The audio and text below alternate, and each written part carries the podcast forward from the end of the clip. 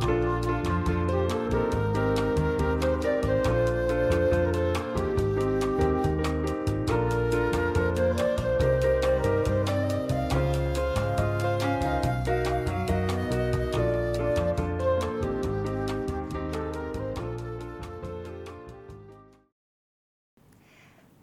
爱的听众朋友，你现在收听到的是 Chloe 的放问访问。我们很荣幸又收听到了小华的单元喽，小华。Hello everyone, it's me again。谢谢小华连续接受我们这样子的访问，因为这个话题其实是我觉得不只是对我自己本人，还有我自己的学生，还有我们的听众。这是一个很棒的题目，叫做“疫情过后的改变”。所以刚好呢，这个节目上架的时间是在二零二四年的十二月左右了。我们刚好可以做一个承上启下，我们可以回想过去，然后放眼未来，这样子。所以这个话题我真的太喜欢了。谢谢小华带出这个主题，谢谢。不客气，因为啊、我刚好也在呃 reflect 我整年的一些。啊、呃，成长，所以哎，突然想到这个议题，Chloe 刚好出现的时候，哎，那我们来谈谈这个吧。因为毕竟，呃，疫情是从二零一九年年底到到现在，嗯、其实还在不断的呃进行当中。那很多议题是关于这个部分，比方说它一些反弹啊，一些副作用啊，还有包括 vaccine 啊的部分。那我觉得我们可以来谈谈，可以聊一聊哈，就是疫情哎期间我们有哪些改变，然后我们到底是怎么面对改变的。是是，所以呢，跟各位听众先做一个就是大纲，就是说我们会稍微聊一下，说疫情在疫情冲击的下的时候，我们所看到的改变，跟接下来我们如何面对这样子的改变，做心态的调试、自我增进，然后接下来我们的结尾是要去放眼二零二四年，我们可以带来什么样的新希望？OK，所以呢，我们现在一步一步的来。小花，就是你现在为什么会刚好在？哎，我觉得我们两个真的很有默契耶，就是。你知道吗？你刚好在做这个这么棒的主题的回，就什么回馈反思，然后我刚好就联络到你，然后我就刚好有这样子的 honor to interview you。Oh my God, such a pleasure！呃，我觉得大家一起来聊啦，哈，我觉得因为不要让这个疫情就这样子，哎、嗯，过了，但是我觉得里面有很多可以学习的部分。是是是。对，那追根究底的话，是二零一九年的年底的时候，其实十一月份的时候就已经在中国武汉爆发这个疫情，嗯，可是一直被压压压压压，什么时候开始被西方的国家开始就是大肆报道？是在二零二零年，我记得我非常深刻，为什么？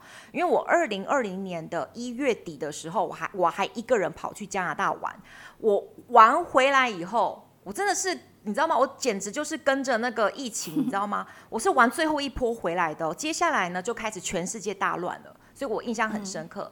然后呢，接下来呢，就是二零二零年，西方那边先开始非常非常的大乱，然后呢，中国也很吃紧，然后呢，我们台湾坚守我们的整个的有没有岗位？我觉得我们台湾其实有没有守了很久这样子。对。然后接下来就二零二一、二零二二、二零二三这样子。我们来谈一谈，说这三年多来我们的整个的改变。小华，你想要带什么样子的观察呢？呃，我觉得这个大家可以真的去，应该每个人在自己的生活里面都会观察到、感受到疫情不同的改变。然后在生活方面啊，比方说啊、呃、行，比方说航空业的影响啊，是旅行业；食，我们可能没办法常常上上菜市场了哈。对，啊我们要自己煮了。那在工作方面，可能工作模式。大家可以去回想一下，可能 work from home 突然要在家里工作了，然后甚至有一些工作其实是很遗憾的是，你可能没有办法继续了，因为可能 COVID 的冲击。再就是关系，因为跟家人的相处跟自己的相处也变长了，那到底关系有没有变得更好，还是更加的啊，就是冲突？那这个这个就也是一个考验。还有就是科技哦，就是这很重要一点。科技啊，AI 啊，现在加速科技的演变，我不知道大家有没有发现到哈，服务业、医疗业，甚至现在我我我到医院去哦，他你付钱是可以机器付钱的，然后领药在新加坡已经可以用机器领药了，所以有可能你从你可能从头到尾看到医生之外，你可以不用去接触到这些柜台人员，好，就好像我们去很多地方开始点菜也好，对对对，对送餐机器人。对，然后你不用碰到人了啊，我觉得还蛮不习惯。可是这就是啊、呃，加速这些科技的呃一些变化嘛，哈。是。再是教育，教育我们很多的线上学习的部分，还有就是小朋友他们都戴着口罩嘛，那我就常在想说，我们因为人跟人之间那个面部表情的阅读是很重要的，那他戴着口罩，我心里想说，他会不会？因为我常常有时候人。口罩一脱下来不认得他，真的他是谁？真的对。那你能不能去他去还能去阅读一个人的情绪吗？啊，这个当然我不清楚了哈。那我这次这是我的疑问，这是可以改变啊。然后再就是媒体，哇，我觉得真的是太可怕了，一些假新闻呐、啊。当然这个是、嗯、这个也是带着因为科技的发展，然后一些媒体啊，social media 的。一些假新闻啊，包括一些阴谋论也好，也更甚嚣尘上啊。所以，我们怎么去面对这些改变而不恐慌？我觉得真的是哇，真的是非常非常的。大家都真的要具备一定的勇气啊！真的，真的。我先来 take it personally，我先来讲一些我自己在这三年当中我所看到的东西。因为毕竟说我有上商业英文，那我在商业英文课的时候，其实我刚好看到各行各业在这三年的冲击。我印象很深刻的是，有一个女生大概是二十四五岁左右，她来上我的商业英文的时候，I was amazed by her English ability。我被她的英文的能力就是已经惊艳到说，你英文很好啊。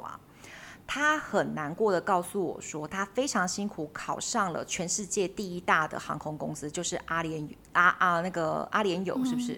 嗯。嗯，然后呢，他说他考上第一年，他就被有点像是有没有资遣了，因为已经不飞了。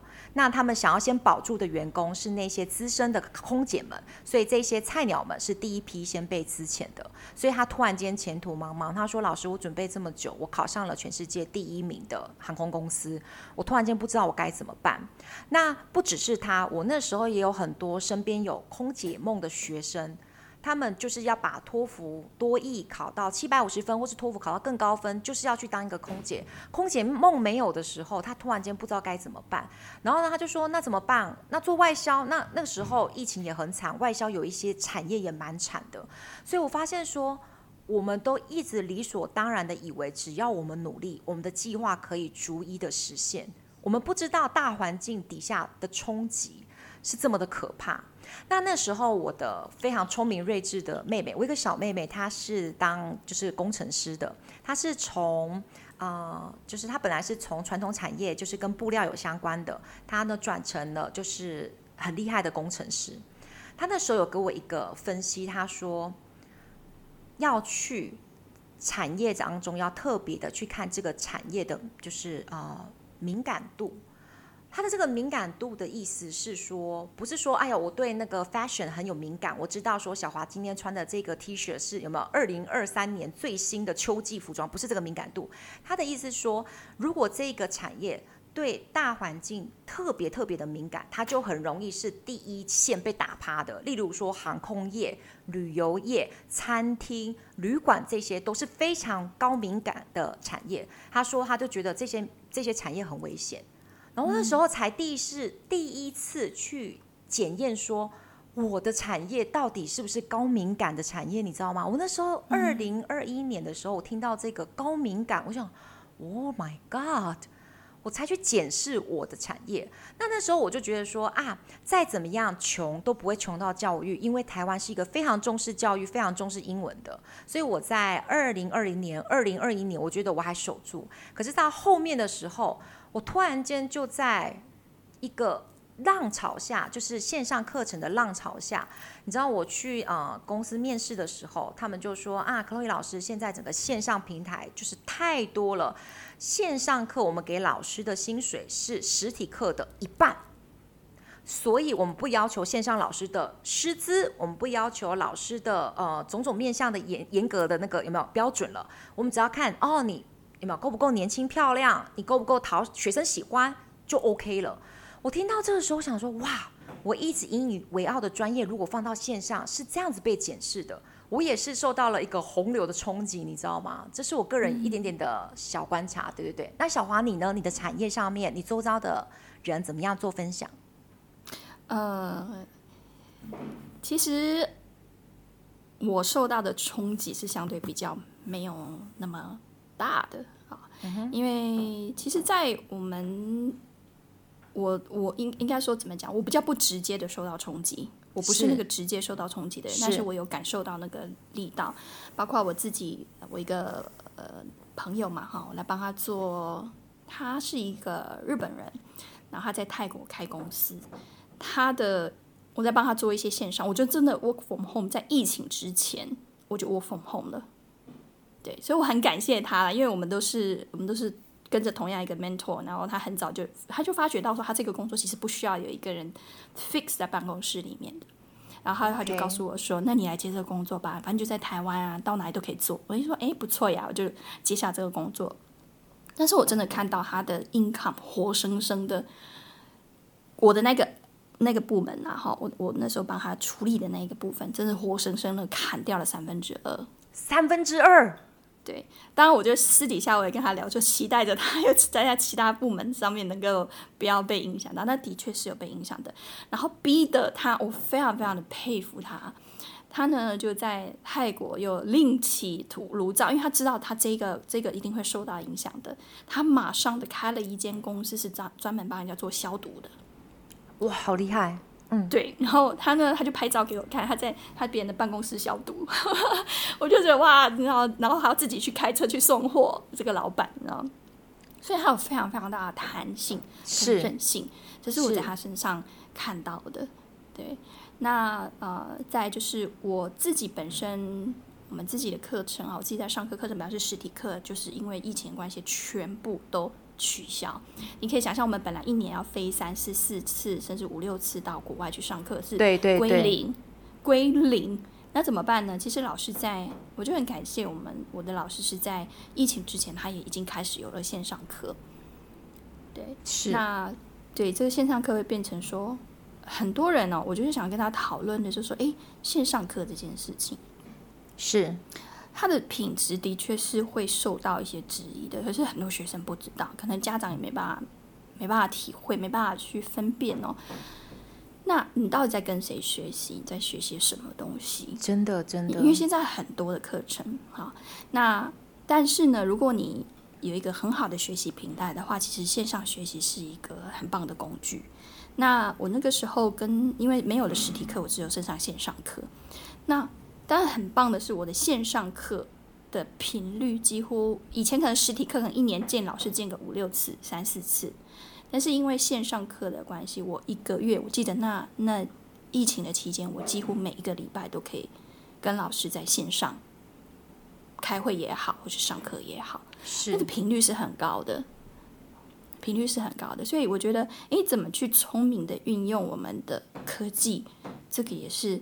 很重要的，但真的是要很很保持觉察啦，去去找对的资源，然后跟对的老师，然后把这样子的工具，呃，好好的运用。因为万一万一有哪一天可能又有不一样的挑战出现了，我们已经不可能有实体课，可能要一阵子的时候，真的我们没有办法再说，哎呀，我最喜欢实体课了，我不想要线上学习，线上会学习我根本没有一些没有效率。可是呢，这个时候呢，能够持续进步的人是有办法，不管线上还是线下都能够持续学习的人。真的了解。嗯，我在刚刚小华提到说，这三年来媒体上面，不管是假消息啊，或者是阴谋论这个东西，我特别喜欢那个文倩世界周报里面陈文茜她说到说，这三年她特别提醒她的团队。口气上面要温和，不疾不徐，因为大家已经很就是很 panicked，大家已经很恐慌了。我们不能够再用那种强大夸张的肢体语言去让大家再更紧张说，说哇，死亡人数又攀到上万这些的。我很喜欢他这个态度的东西，所以我想要请教小华说，在这三年后，我们应该要用什么样子的态度去面对疫情后的世界？嗯。我觉得我也只能从我分享我自己的状态了哈，但但是，嗯、呃，我觉得冷静永远是最重要的，面面对任何的改变。那但是我也可以跟大家分享，在疫情刚开始发生的时候，我人在美国，哦、然后 哪一年？哪一年？二零一九年年底。OK OK，还好，年初跟年底，吓死我！我以为你是在那种二零二一年的美国，那个那个是几百万人的死亡率，那个太可怕了。嗯，然后我知道我们发生这件事情之后，我同学开始牙痛，我呢开始长那个那个叫什么，那个什么疱疹。Oh my god！对对对，然后是很严重这样子。那恐惧啊，其实就是因为你不知道会发生什么事情。那我朋友就问我说：“你觉得这件事情会怎么发展？”那其实那个时候，我们的老师就有告诉我们这件事情它是全球化的了，但我还是不想面对嘛，我就跟我朋友说：“哎呀，我们台湾有经历过 SARS，应该呃面对这件事情会有更好的因应这样子。”是是。那其实这句话它反映的是，我其实那时候也没有勇气再想更多，我只能想到这里为止。所以那个时候我其实是感到恐惧，也有一些逃避的。那你记不记得那个时候我们台湾一直是防守的很对对固若金汤。对，那在那一年，我记得我们守了一整年，在那一整年的时间里面，其实我们持续跟老师上课的同时，我也跟各国的同学交换很多的呃意见啊，包括马来西亚呀、香港呀、美国呀、文莱也好，然后呃，就是各个国家他们的面，因为他们已经在在危机当中了，中国他们已经在里面了，那他们怎么去？他们发生了什么事情？他们他们比方说开始 work from home 了，然后开始学校关闭了，对，然后医疗系统的崩溃了。其实这些还有他们疫情发展到哪里了？我每次听我都觉得说好可怕。可是当这个东西真正来到台湾的时候，我记得我记得那时候开始破防，好像是从万华那里吧？对对，什么万华摸摸茶，接下来就桃园有没有？嗯嗯嗯。对，然后就开始破防了。之后呢，那个时候我大概用了两个礼拜的时间，我才。冷静下来说好，那我们要开始面对改变了。比方说那时候好像有开始啊、呃，我们不能出门了，不好不好常常出门了。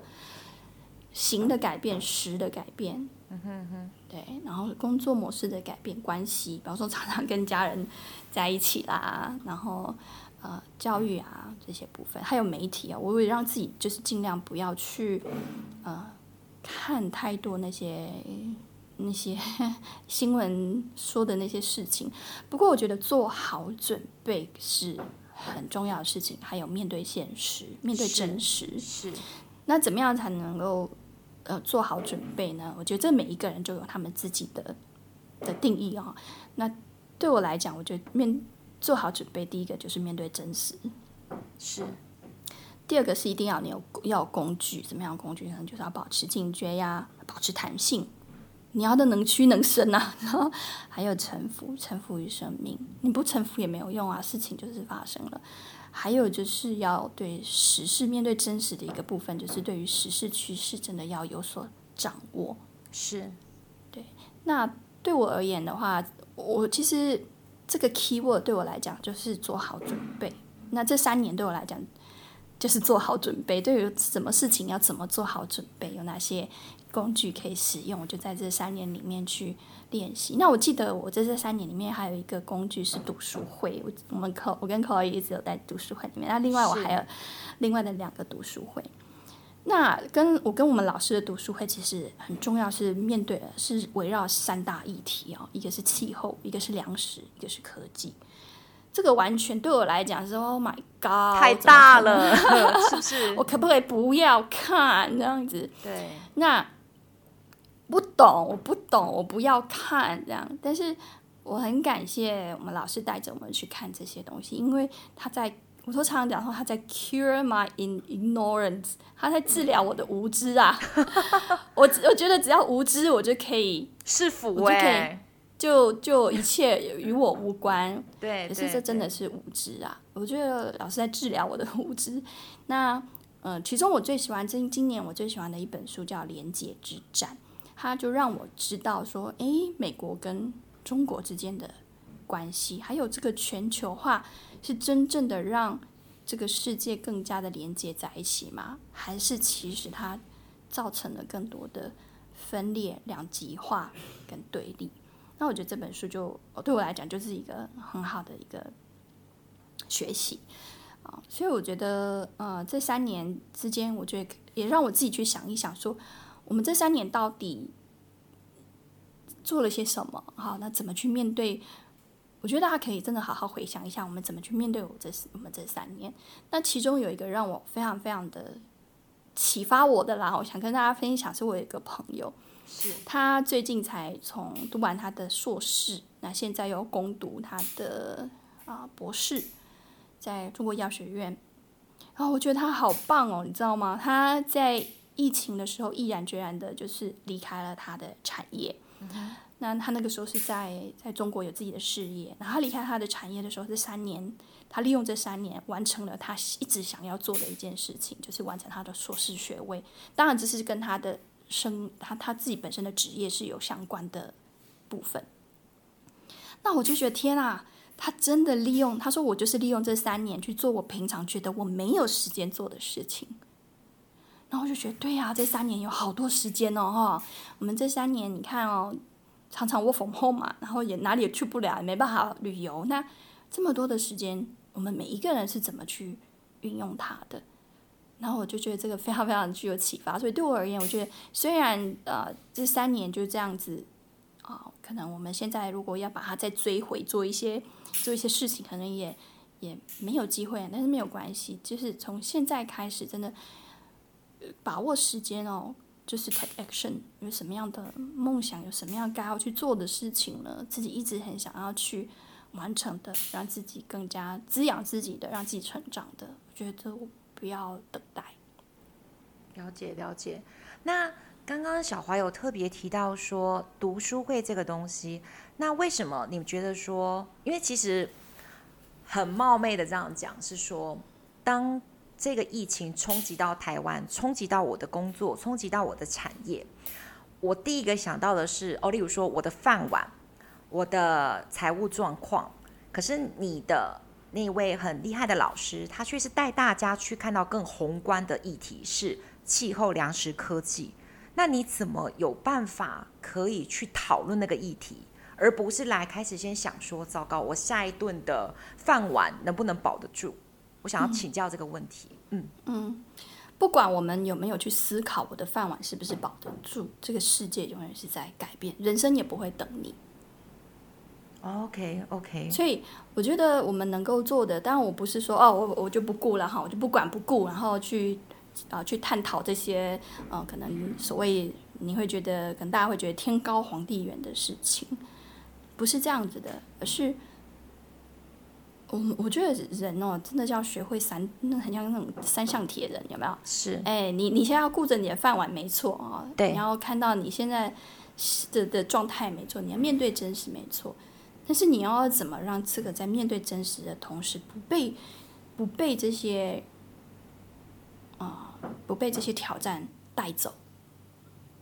可是你又可以同时让自己在从中去。成长，我觉得你讲了一个非常非常非常，嗯，非常非常有启发性的句子。其实小华刚刚从头到尾的分享，其实是字字珠玑的。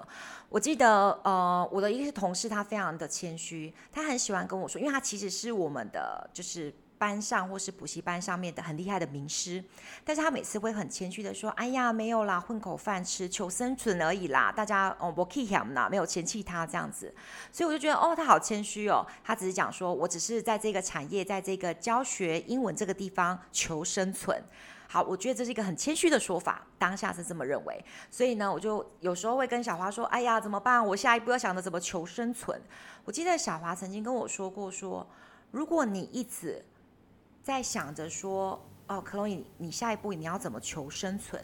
那其实你并没有好好尊重你自己的生命，因为其实我早就已经过了求生存的那个那个门槛了。我其实绝对不会因为说我下一顿晚餐或是明天的早餐吃不到我就饿死，我觉得有办法负担得起接下来的好几餐。可是我却一直这样嘴巴说，哎呀，我要求生存啊，求生存啊。小华那句话真的点醒我的是，我在。态度上面的调试，当然说那个同事是开玩笑的话，被我也捡来嘛，我就捡他的关键字求生存。可是小华的那句话很像一个强心针打进去，我那个时候有一点点就是紧张的心情，就是对啊，我一直这么认真的工作了十五年，我怎么会觉得我还在求生存？我怎么会觉得说这三年的疫情会把我打趴，我完全站不起来？所以我其实很谢谢当年小华说的那句话，对心态的东西跟其实已经不是在求生存的阶段。对，谢谢小华。嗯，我我觉得也很很很多人啦，我觉得不止说是我们，这很在台湾，大部分的人都不在这个状态底下了哈。就是说，所谓的求生存，当然一定有人还在这样的状态底下。我觉得不能，当然，当然，当然，对，你没有办法去，可能他可能就是在孟买的贫民窟，你真的不能用这些你所谓的这些。道理去套在别人身上，但是当我们有机会的时候，我们有机会的时候，我们真的可以做不同的决定、不同的选择的时候，真的是很，很值得感恩呐、啊。嗯，对我很，我其实当下是觉得自己很幸福的。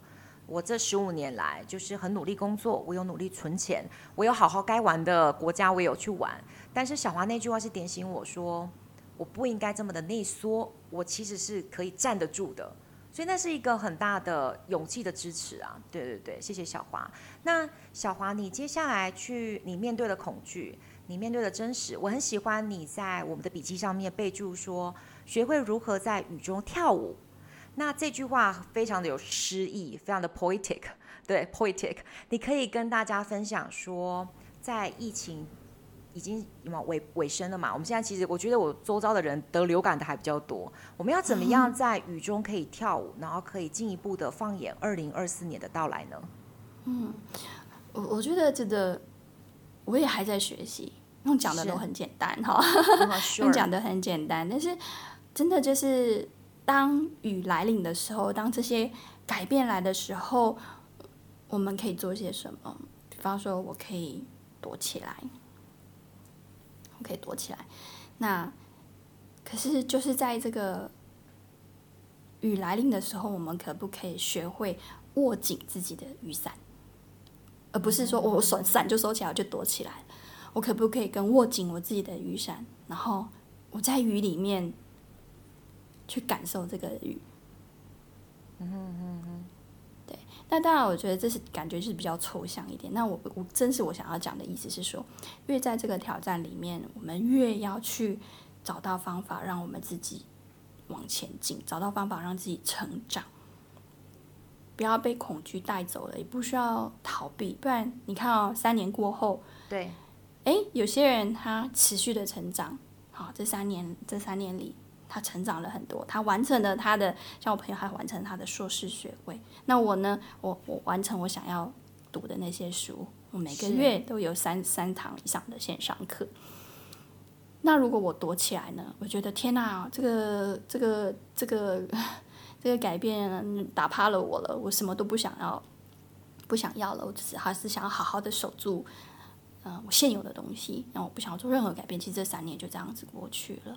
当然，讲起来，我再说一次，讲起来是很简单，但是我们都在学，所以我也期许自己真的学会在雨中跳舞，去，嗯，去感受啦，去面对生命里面那些改变，因为不管怎么样，它改变就是会一直在的嘛。是是，嗯。那小华这边其实，在放眼二零二四年的时候，有带出几个很好的问题。那我想请教小华的是说，你觉得在二零二四年到来之前，你想要活出自己，活出一个很精彩的人生，你觉得关键字是什么？你自己的关键字好了，对对对，因为你很谦虚，你只会说自己想 分享或想知道，就只自己知道的，嗯、对对对，嗯，对啊，因为我也只能在我自己有限的 的层次里面去分享哦。想活出来的关键字，我觉得明年对我而言是 take action，嗯，就是采取行动，take action。因为过去其实我一直在练习的关键字是承诺，commitment，commitment。我承诺于我的学习，我承诺于我的我的啊、呃、学习的这些这些价值观。那我怎么去做学习？我怎么去练习？好，那我觉得明年开始，今年做了准备了，我们明年可以 take action，要很快 take action。嗯哼嗯哼。所以有一些在今年里面啊、呃、学习到的也好，或是。呃，因为一直改变一直很快的，尤其是科技已经来临了。那我们当我们愿意做些什么，贡献些什么，嗯哼，嗯哼，是时候就是采取行动，不太能够等了，是采取行动的时候。是是是，嗯。那你觉得在二零二四年，其实二零二四年对台湾来讲，我觉得也是一定会有一段时间的动荡，因为毕竟又要开始大选了。你觉得我们台湾最需要的是什么？或者全世界的人需要的是什么？嗯，我觉得很可怕的是，嗯，真的开始的很多的两极化哦，包我觉得这是全球的情形，就开始非黑非黑即白，然后非蓝即绿这样。然后呢，嗯，我你记不记得我们读那本逆思维，嗯、就是两个球队都互相看不爽啊，然后都骂来骂去啊，然后 A 球队骂 B 球队的那些言语也等于 B 球队在骂 A 球队的，对对，恨死对方 for no reasons。对我，我觉得真的要放下很多的绝对哦，还有很多的对立啦，我觉得是是这个这个部分，因为，唉，真的我们都是人呢。对，你说我们放下那些政治的不同啊，我们都是人，嗯、每一个都是人生父母养的，对，对不对？对呀，然后你放下那些哦，他是他是竞争对手啊，他是某一家公司的老板啊，我只是某一家公司的小职员，我觉得放下那些 title，我们何尝都不是人嘛？是，对呀、啊。是但是我觉得这个嗯不容易做到，但是我觉得我可以做到。对于我而言，我可以做到的是，我尽量。不要去落入那个很快的掉到结论里面，然后去分有太多的是非心嘛，太多的分别心，还有就是不要加入那些哪里都去不了的那些对立的语言呐、啊。讨论。小花跟我分享过一个很棒的呃加剧，就是他说我们不免都会有批判，不免都会落入一个对立的思维当中。可是他会称赞我，小华，你会称赞我说。啊、呃，我怎么用第三人称称赞你？说说你呢？嗯、就是你会称赞我说啊，Chloe，你很棒，你看到自己的批判，你看到自己在做这个对立的东西了。所以呢，他你你其实是当下赞许说，每个人都会批判，每个人不自觉都会不小心在心中有一个什么我厉害你不好的这个思维。但是你说、嗯、我们可以有这样子的东西看到了，但是不一定要说出来。这个东西其实很。嗯就是你没有去否定我这一块，我的这一部分，因为这也是我的一部分，being judgmental 或是 being a little bit critical。可是你会告诉我说，不一定要说出来。我就觉得说，哎，对，说不定我自己的内心当中产生的一些负面不好的种子，我不一定一定要让它发芽出来，而且还点到别人那边去。对，所以我看到自己心中有一个可能不理性的一个火。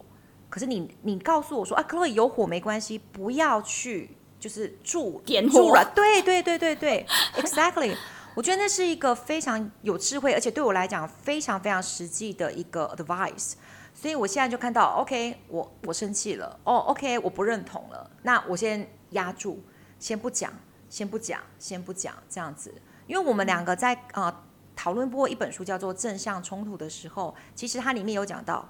呃，我这一句批判的话，一定要由我来说吗？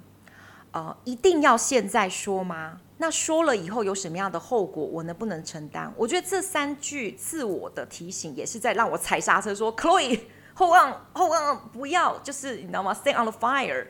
所以我觉得小华的这个提醒是很棒很棒的。我们需要的是对彼此都是非常的平等，然后其实你我没有那么多不同。对，也谢谢小华这样子的，就是家具分享。因为其实，嗯，就像你刚刚提到，我们为什么要说？那一我们一定会有批判的嘛，也是 hold 先等一下，先等一下，然后去看看自己为什么这么这样的想法，再回想到，其实很多时候是自己的一些需求没有被满足，而不是对方说了什么，对方怎么样，而是。是我们，我们想要什么？我们希望这个世界长得什么样？我们希望他说什么话？我希望他做了什么行为？可是他没有嘛？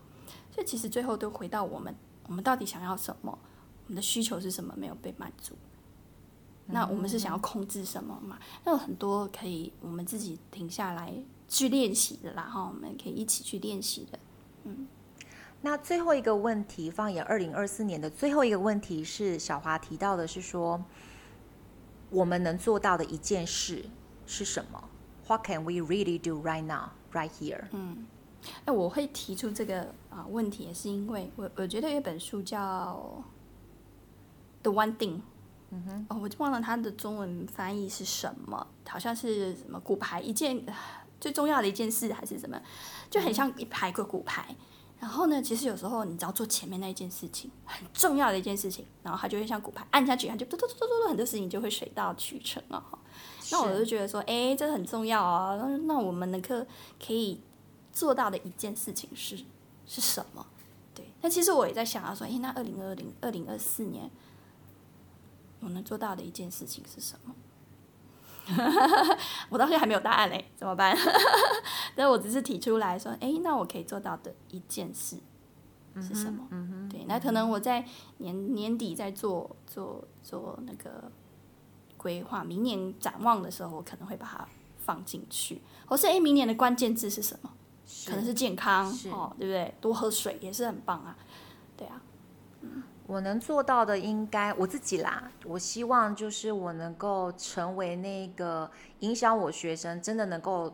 顺利不不管是拿到奖学金，或者是顺利出国的，因为他们毕竟也在台湾困了两三年，终于现在可以出国留学了。我希望能够帮他们顺利出国。我目前这三年来的话，我觉得很感恩的是，这些学生很愿意相信我。然后呢，我已经有三四个学生都已经在美国或者是在日本求学了。嗯，哎，在日本求学也是要考托福，这很妙。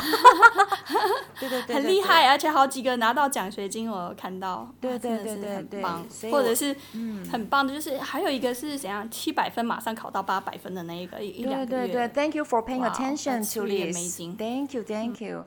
所以谢谢小华的关照，也谢谢小华给我们带来这样子的反思。就是你想活出来的关键字，我们需要的是什么？那你目前能够做的是什么东西？就希望大家把这些问题也可以放在心上，自己去想一想，然后我们就可以来迎接我们的二零二四年。是，谢谢 Chloe，因为也是因为他，我才有机会，哎，真的去思考一下，然后借由这一次的的对谈，然后让我自己去重新反思一下自己，整理一下自己，然后我相信每一个人一定有他们自己很精彩的生命的故事，都可以去分享。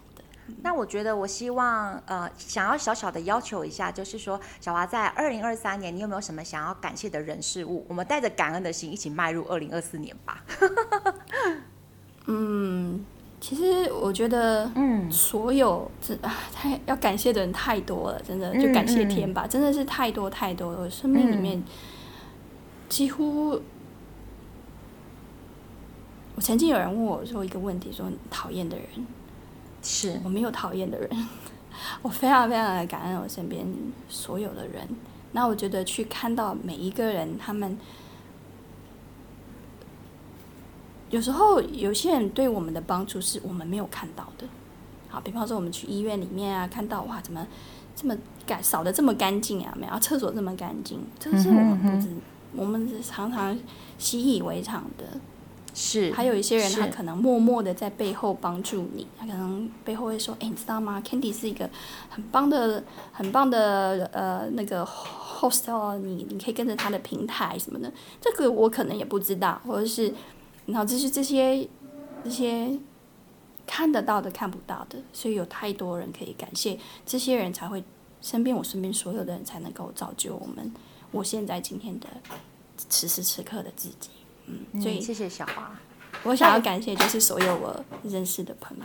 嗯，谢谢。那我也其实想要借这个机会来谢谢，就是当然是我自己的亲朋好友，我非常的感谢他们的支持。但是我要特别谢谢的是我的学生跟我的学生家长们。我突然间发现说，我感谢他们的机会太少太少了。为什么？因为其实我有很多的学生家长，在这三年以来，他们不只是全力的支持我的教学，不管是实体还是线上，他们都愿意支持我的，就是。转换，而且他们从来没有落掉一堂课，然后他们也非常，因为他们很多都是自己负责人，他们是中小企业的负责人，他们这三年来带领自己的企业，没有去裁员，没有放无薪假，把所有的家庭都照顾得这么好，我觉得他们真的非常的不简单，他们不只是。呃，我的课程上面的支持者，他们也是整个我们社会上面的中流砥柱。哎，我觉得他们很不简单的小华。还有，你知道，我觉得这个就是承诺的力量。他们承诺了自己，也承诺了你。我觉得这这这个就是承诺，听到的，觉得真的很对，所以我一定会自我承诺，把他们的小孩都顺利的教好，让他们一定能够拿奖学金出国。嗯、这也是我现在做出来的承诺。谢谢小华这样子的，就是美丽的叮咛，谢谢，谢谢大家，拜拜，拜拜。